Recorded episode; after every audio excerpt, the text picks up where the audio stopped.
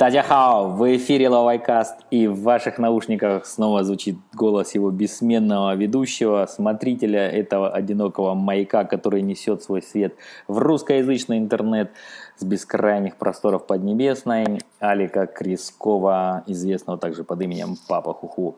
Сегодня у меня, как всегда, очень интересный гость. Это человек, про которого я знаю только одно. Он практически 10 лет работал, вы не поверите где, он работал в самых разных клубах Китая. То есть это человек, который знает клубную жизнь от буквы А до буквы Я. Константин, мы не будем раскрывать твою фамилию, можем назвать твой ник Константин Нивек. Ну, чем ты хочешь огорошить наших слушателей с первой фразы? Адяхао. Здравствуйте, я Константин. И да, действительно, я практически 10 лет работал по ночным клубам Китая. А самое первое место было в известном городе Суйфунхэ. И потом, без знания китайского языка, я перебрался в Гуанчжоу. Ну и, короче, очень много интересных моментов было. То есть ты с севера постепенно инфильтрировался, проникал на юг Китая. Уж где Суйфунхэ, а где Гуанчжоу.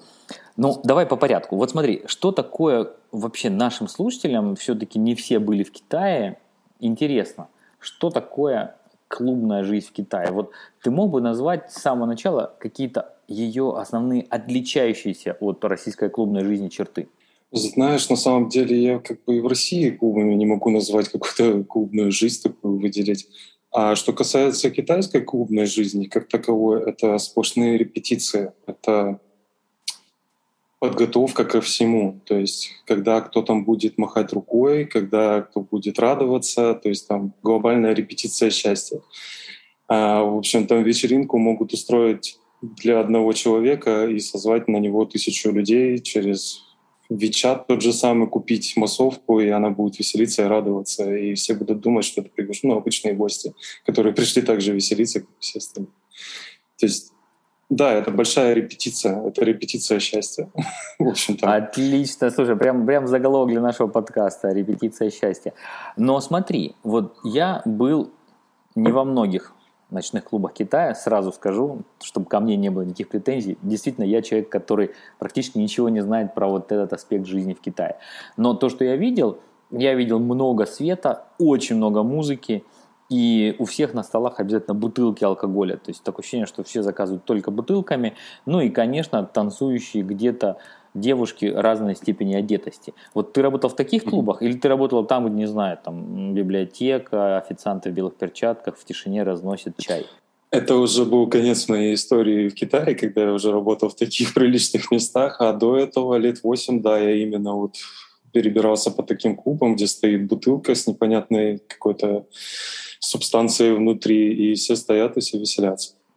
Слушай, да, ну, это было именно такие места. Давай я попытаюсь тебя разговорить. Ну вот типичный посетитель ночного клуба китайского, китаец, да, то есть он приходит, сколько он денег обычно оставляет? Или ты можешь, все-таки у тебя опытный глаз, ты можешь разделить, вот условно говоря, есть там, не знаю, 5%, которые это вот те самые заказчики счастья, а 95% это там рыбы прилипалые, которые вокруг крупных акул плавают? Или как вообще это, как они делятся на разные категории? Ну смотри, там есть несколько э, таких категорий посетителей. Для кого-то открыто все, для кого-то открыто это на пару часов. То есть, допустим, ты приходишь, снимаешь стол, а тебе этот стол дают, вот эти, которые, может быть, ты видел, стоячие столы такие квадратные на которых стоит куча пива, там куча всяких наливок непонятных. И вот они, допустим, приходят, снимают этот стол на два часа, например, они обязаны заплатить сделать заказ. То есть заказ там выходит порядка двух тысяч, двух с половиной тысяч юаней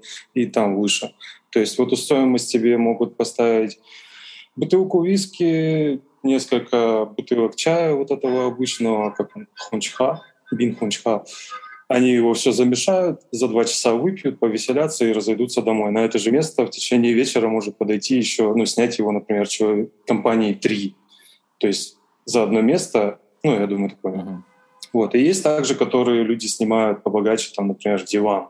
Большой диван, тоже платят депозит, там, например, 1015 юаней на эти деньги им приносят.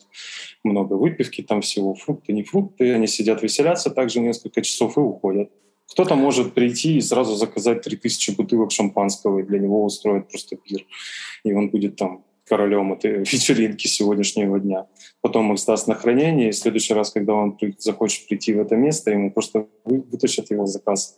Сколько-то там по количеству они посидят и также разойдутся. То есть там все очень по-разному. Но у меня сразу куча вопросов к тебе. Давай вот постепенно. Первый, который пришел в голову, конечно, а много ли там паленого алкоголя? Вот та самая бутылка виски с зеленым, как мне кажется, чаем, не красным. Все-таки это будет настоящий Джонни Волкер или это будет Джонни Волкер э, разлитый где-нибудь в Гуйчжоу или где-нибудь еще подальше? Он, может, он может быть разлит даже в гримерке из кастрюли, я тебе скажу так. Я видел несколько таких моментов, это было реально страшно какие-нибудь слитые остатки алкоголя с бара, который не продался, они могут все в одну бутылку перелить и потом перепродать. Ну, то есть там такая жизнь всякая. Так, то есть ты хочешь... Ну давай, ты еще, я думаю, шокируешь наших слушателей сегодня. Хорошо, значит, алкоголь паленый. А что все-таки с проституцией? То есть вот, как я понимаю, понятно, что она запрещена, понятно, что тем более мы говорим там, про далекие времена, это все уже в прошлом, но тем не менее, вот когда ты работал, а, кстати, тоже помяни кратко нашим слушателям, какой это был период, с какого по какой год, то есть вот а, эта вся вакханалия так... жизни, это все-таки там были жрицы любви или нет? Я первый мой рабочий клуб был в 2008 году, вот с ФНХ, это был Максим. А, я жил, получается, до 2018 года в Китае, все это время как бы занят этим ну, делом. Играл, грубо говоря. За мое вот это путешествие, да, конечно, они были, но, знаешь, там как бы немножко по-другому. Как таковой явной прям проституции в клубах нет. А есть девочки, которых ты можешь за, допустим, 300 или 500 юаней взять две девочки, которые будут с тобой веселиться, стоять за столом. А дальше там уже как договоришься, я так понимал все это. Но когда я приехал в 2013 э, году в Донгуан, я думаю, все знают про Донгуан и все эти истории, когда полиция там накрывала все эти публичные дома. Там, да, там были клубы, где ты мог вот прям от этого публичного дома кого-то взять и увезти, либо в этот же публичный дом, либо еще куда-нибудь. То есть все это было. Угу. Ну хорошо, только замечу, он, он с мягким знаком. Это мягкий город Дунгуань. А Дунгуань, окей. Извиняюсь. Извини, внутренний китаист меня заставил тебя поправить. Ладно, а следующий вопрос. Подожди, а вот чем ты занимался? Вот смотри, уже сколько мы минут пишем, я тебя не спросил, а чем же ты занимался в этих ночных клубах все 10 лет? О, это интересно было. Я всегда пытался скрыться от понимаешь, диджей в китайском клубе, как понятие такое, он должен, а, как центровая личность, которая стоит на сцене, на него типа все должны обращать внимание, и это передается народу, и они как бы должны заряжаться. В понимании китайских людей, директоров этих ночных клубов и менеджеров, диджей, который работает в китайском клубе, он должен выглядеть красиво. То есть меня постоянно хотели нарядить в пиджак, в галстук, в какие-то стразы или еще что-либо такое. И я постоянно, это была моя первая задача, скрыться от всех этих нарядов. То есть у меня была просто черная футболка всегда. я выходил играть в черной футболке, и, как оказывалось, потом допустим, через пару дней эта черная футболка работала, и людям, по сути, было все равно, в чем я одет. Главное была музыка. То есть вот моя задача всегда на протяжении этого времени была как бы побороть эту китайскую систему костюмирования, и чтобы люди больше обращали внимание на музыку. Ну, по факту, мой рабочий день, ночь, начинался, например, с 12 часов ночи, заканчивался в час, а час ты играл, и потом ты свободен. Но это был тяжелый довольно час, потому что китайцы, они как такие невеселые ребята, именно в плане потанцевать, там что-то, выйти там куда-то, ну, повеселиться. Они вот стоят за столами, играют, как они называются, эти игры с кубиками. Uh-huh. Я не помню, чаудзи или что-то uh, Шайдзе. Шайдзе. Шайдзе, Шайдзе, Шайдзе. Вот они и могут играть э, все свое вот это арендованное время в эти Шайдзе. И им как бы все равно будет там стоять певец какой-то петь, на него будет ноль внимания, так же, как и на тебя, который человек стоит, играет для них музыку, также будет ноль внимания. То есть я всегда хотел, чтобы они затанцевали, чтобы это было э, не отрепетированное счастье, как я уже упоминал, а чтобы они этого сами захотели. Но это было крайне редко. Но погоди, Константин, вот ты сказал, что ты работал всего один час в ночь. Мне прям даже странно. Мне казалось, что диджей должен там работать, не знаю, с самого раннего вечера до самого раннего утра. Это было вот на мое, за мои 10 лет два места. Это вот был как раз-таки клуб «Максим» в где я работал по 4 часа в день. И ну, там своя история была, почему я туда уехал. И потом Дунгуань.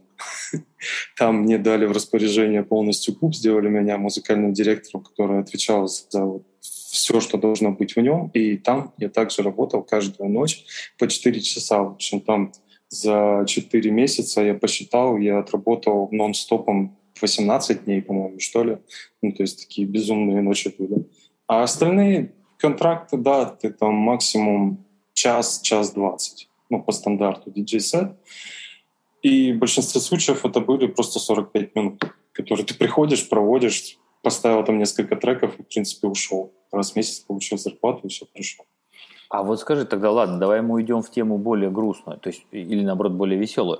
То есть можно было, по крайней мере, до 2018 года в Китай приехать, быть диджеем, который работает всего один час в ночь, вот так поставил музыку, постоял в черной майке, и этих денег неужели хватало на то, чтобы прожить потом, жить нормально, а остальные 23, 23 часа в сутки – ну, как, я не знаю, могу сказать зарплату, которую, в принципе, платят среднюю людям, которые занимаются подобным, там, если интересно. Конечно, скажи. Если ты можешь сказать, я думаю, всем интересно. Ну, допустим, стандартная зарплата на юге Китая для диджея это было 12 тысяч юаней. Если ты более-менее что-то из себя представляешь, тебе платили 15. Если э, за тебя уже кто-то ручался, и ты получал этот контракт из первых рук, то ты мог зарабатывать 18-20 тысяч юаней. А квартиру давали, ну или хотя бы какую-то комнату, где жить? Или с этих денег ты должен был полностью сам себя обеспечивать? Ну смотри, если ты живешь, допустим, ты живешь в Шэньчжэнь, в городе, а ты, ну, у тебя там много клубов, которые, которые, в принципе, ты можешь, ну, в которые ты, в принципе, можешь устроиться. Ты а, как бы так просчитываешь, например, я в этом городе хочу задержаться на два года. Ты снимаешь сам себе квартиру, ты живешь спокойной жизнью, ездишь на час в ночь поработать, возвращаешься обратно и живешь дальше. Как бы все хорошо. Есть маленькие города, куда тебя, допустим, как у меня было в Шанхае, я подписал контракт с одним агентством, у них там было много артистов разных, они мне сделали рабочую визу и отправляли в разные маленькие города, которые рядом с Шанхаем находятся, работать, например, на месяц или на два всегда тебе давали квартиру, всегда тебе делали нормальные условия, ты жил, ходил на работу, возвращался, гулял, я не знаю, саморазвивался, что хотел делал. Единственная была просьба всегда не опаздывать, потому что ну, китайцы это график спланированный очень жесткий. Если ты там опоздаешь на две минуты, может все сбиться. То есть ты должен быть постоянно, как штык в свое время там, желательно за полчаса где-то так. Ну, кого-то приглашали за пару часов, чтобы там находился. Ну, ты знаешь, я полагаю, что все-таки это, конечно, сладкое время ушло в прошлое. Я даже не знаю сейчас, насколько китайские клубы вообще выживают. И в связи с этим вопросом, ну, понятно, что там ковид по всему этому прошелся очень большой такой бензопилой, но и мне кажется, все, что связано с политикой оздоровления общества, тоже приносит свои плоды. Но вернемся вот в это недалекое сладкое прошлое в эти репетиции счастья.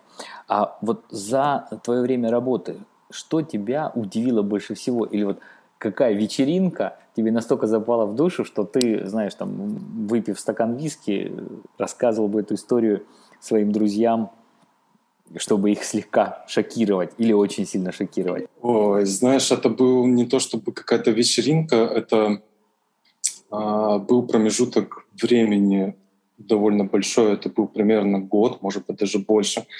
Я как поклонник транс-музыки изначально приехал в Китай и хотел играть исключительно только транс-музыку. То есть все эти мелодии воздушные, ты там такой балдеешь в этих ну, ямах, там не ямах, и все окей. Но я столкнулся с китайской реальностью, им нужен был поп жесткий, и с этот поп приходилось играть и соглашаться с их условиями. Но в конечном итоге Э, мне посчастливилось найти такое место в Гуанчжоу. Никто мне не верил. И люди, которые приезжали туда, они реально удивлялись. Клуб этот назывался Амани. Он находился на район Байон, по-моему.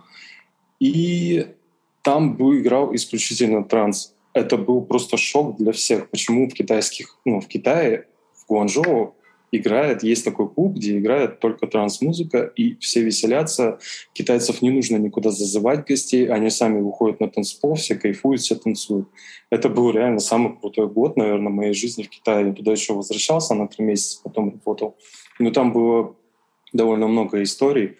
А, и клуб этот существует до сих пор, и несмотря на все эти ограничения, как бы, ну, они потихоньку развиваются дальше, работают, все хорошо. Но это звучит как немножко необычный клуб, куда вот приходят, скажем так, дунгуанские лаубани, чтобы там их окружили счастливые девочки, правильно? То есть это, наверное... Дело, дело в... вот сам парадокс в том, что это действительно такой клуб, куда вот приходят эти все лаубани, и всем хорошо. Вот это и да. несмотря на все это, там играет трансмузыка. Я вообще был в шоке. Первое время, но потом к этому привык. А что про пресловутые 3000 бутылок шампанского? Ты же их упомянул. Это все-таки было художественное преувеличение? Или кто-то на твоей памяти заказал действительно 3000 бутылок шампанского, оплатил, ну и там, не знаю, 2500 потом унесли обратно? Нет, это было не преувеличение. Это был в Шэньчжэне клуб, называется Union Show. Ну, я думаю, многие знают об этом клубе. Вот, и туда стекаются самые богатые люди, которые только могут быть на Китае, наверное, они все там тусят. И при мне, а, как мне потом сказали, а, это был китаец, владеющий какими-то там завододобывающими месторождениями или что-то типа того. Он пришел в клуб и заказал 3000, по-моему, 200 бутылок шампанского. Там вывезли все закрома со склада на тележках, такие они, как мини-кареты были такие. Поставили вокруг его дивана, там раздвинули полкуба, чтобы это все поставить, поставили, и они как короли сидели буквально там бутылок, наверное, 5-10 выпили, и остальное увезли, и на протяжении там нескольких лет они приезжали туда, им носили, все вот это вот оплачено, там сумма была порядка 7, по-моему, миллионов юаней просто за один вечер потратить. Обеспечить себе сладкое будущее шампанским в этом элитном клубе и, в общем, приезжать туда на вечерок попить шампанского и уехать домой. Да, это было действительно правда. 7 миллионов юаней, и это еще не самый шокирующий случай в твоей карьере. Ну, ладно, ладно.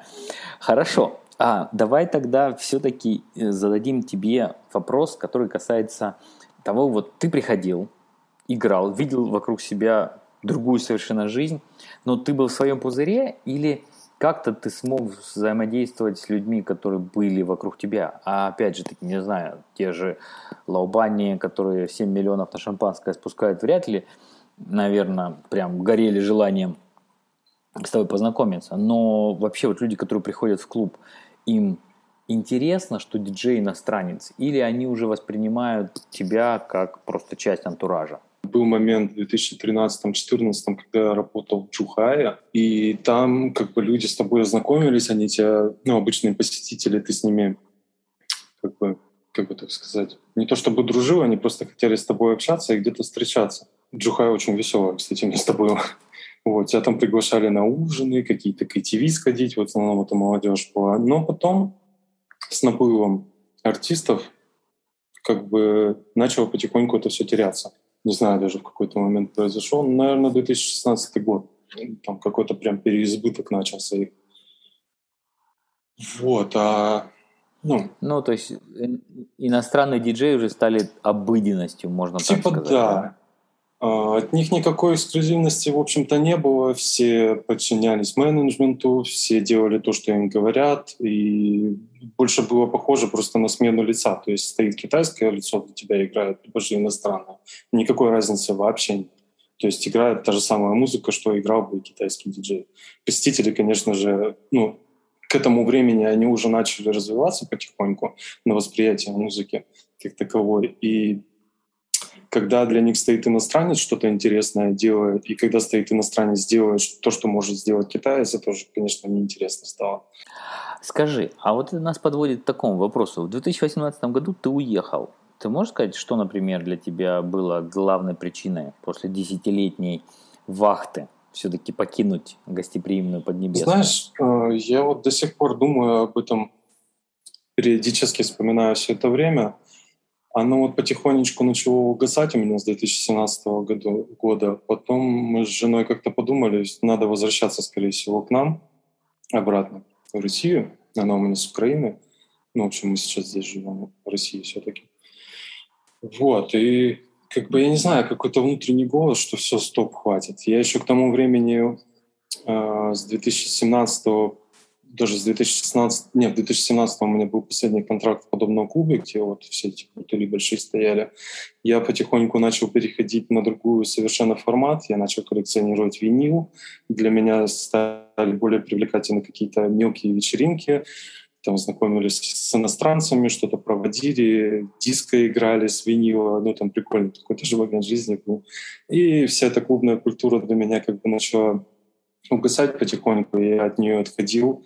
У меня был последний контракт уже в 2018 году, я собрал там ну, буквально Гуанчжоу, там я работал полтора месяца, собрал последнюю зарплату и уехал в Россию. То есть это был последний мой большой клуб, где сидели большие волбани, и все устраивали это счастье. Вот. Ну, как бы, да, просто стало неинтересно уже. Плюс все иностранцы, которые, с которыми я жил и общался в последнее время в Шэньчжане, они тоже начали все разъезжаться по своим э, странам и городам. Ну и, в общем, я тоже решил уже, хватит, наверное, едем обратно. Скажи, пожалуйста, я вот иногда краем уха вижу и краем глаза читаю на каких-то форумах, вот, например, там форум БКРС, очень любопытная тоже, очень любопытный поставщик информации или поставщик очень любопытной информации. Но вот люди жалуются на то, что там их кидают китайские работодатели, или с зарплатой, или с документами, или с чем-то еще. Но особенно, когда мы говорим о таких вещах, которые, я думаю, тебя это не обидит, но все равно же, как я понимаю, это все ну, где-то между белым и серым находится с точки зрения оформления всех бумаг и прочее, прочее. Вот у тебя опыт был гладкий все эти 10 лет, или тебе тоже приходилось не сладко? О, за все мое вот это время, которое я там провел, да, были действительно очень много историй, когда кого-то кидали. Но понимаешь, там э, деньги-то в любом случае за тебя заплачены. То есть Лоубань выделил на тебя бюджет, а этот бюджет забрал какой-то менеджер. И если менеджер посчитал выплатить тебе деньги, он тебе выплатит. Если нет, он может просто их себе забрать и исчезнуть куда-нибудь. То есть очень много было таких историй. Меня один раз кидали, да, на деньги. Это было, опять же, в Чухае, но там немножко другая ситуация была. Там не буду рассказывать об этом. А, мне не выплатили тогда 10 тысяч юаней. Вот, но это, да, ну, это обидно. было обидно, но это был такой отправительный пункт, что я хочу, короче, перебраться из Джухая, из вот этих маленьких клубов Соха и что-то делать дальше. Я перебрался тогда в Шэньчжань, и мне повезло встретить там своих ребят с Харбина, которые помогли мне там кое-как освоиться, ну и там пошло-поехало. Самостоятельная жизнь, грубо говоря.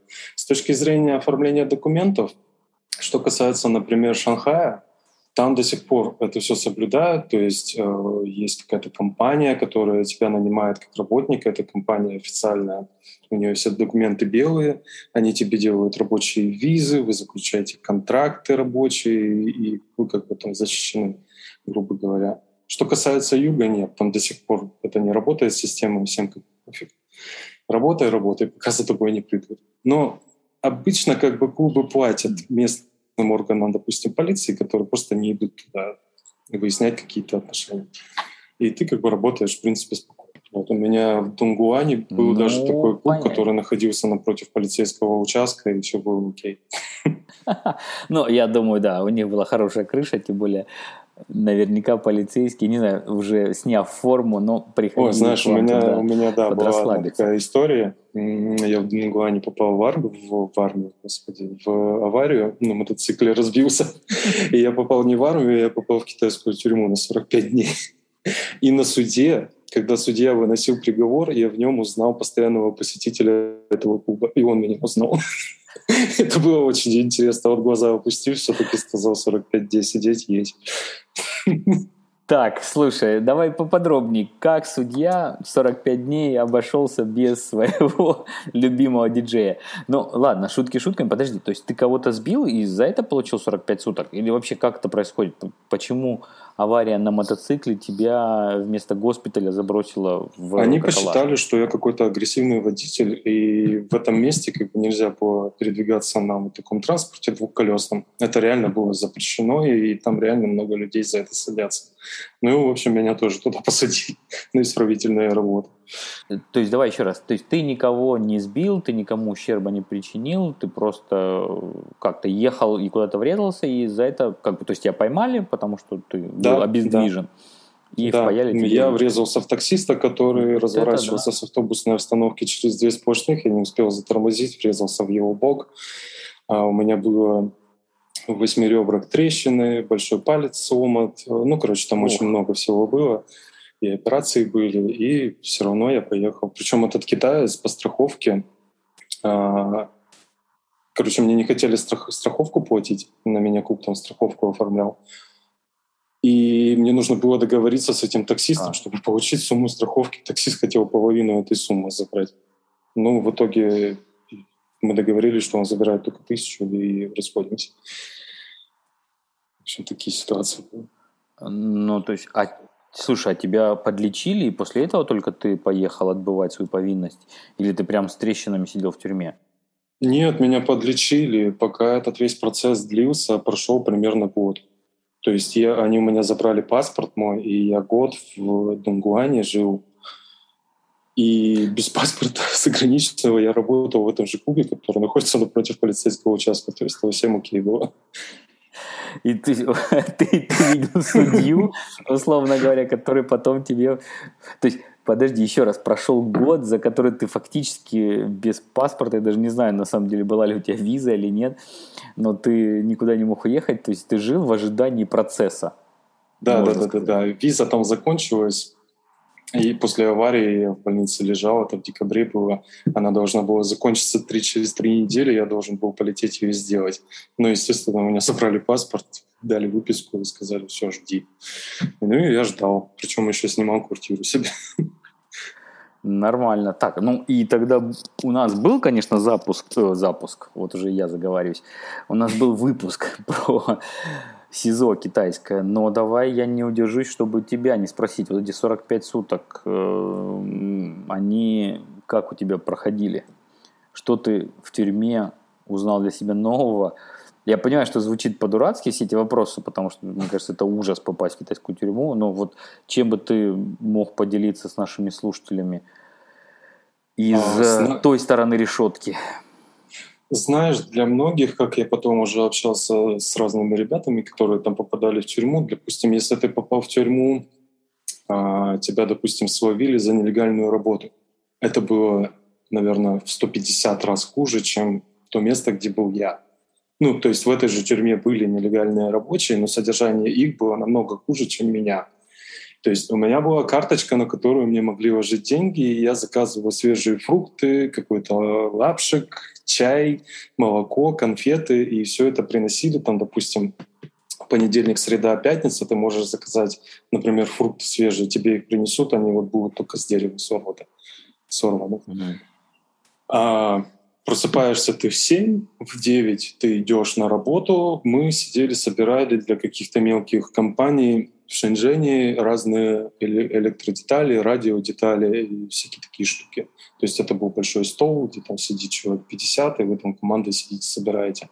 За соседним столом могли собирать какие-то маленькие куклы на Рождество для, допустим, Германии. Я там видел а, на коробках ссылки на Facebook, на такое. Но, естественно, для китайского рынка это ну, пошло бы. Естественно, это заказчик какой-то был иностранец.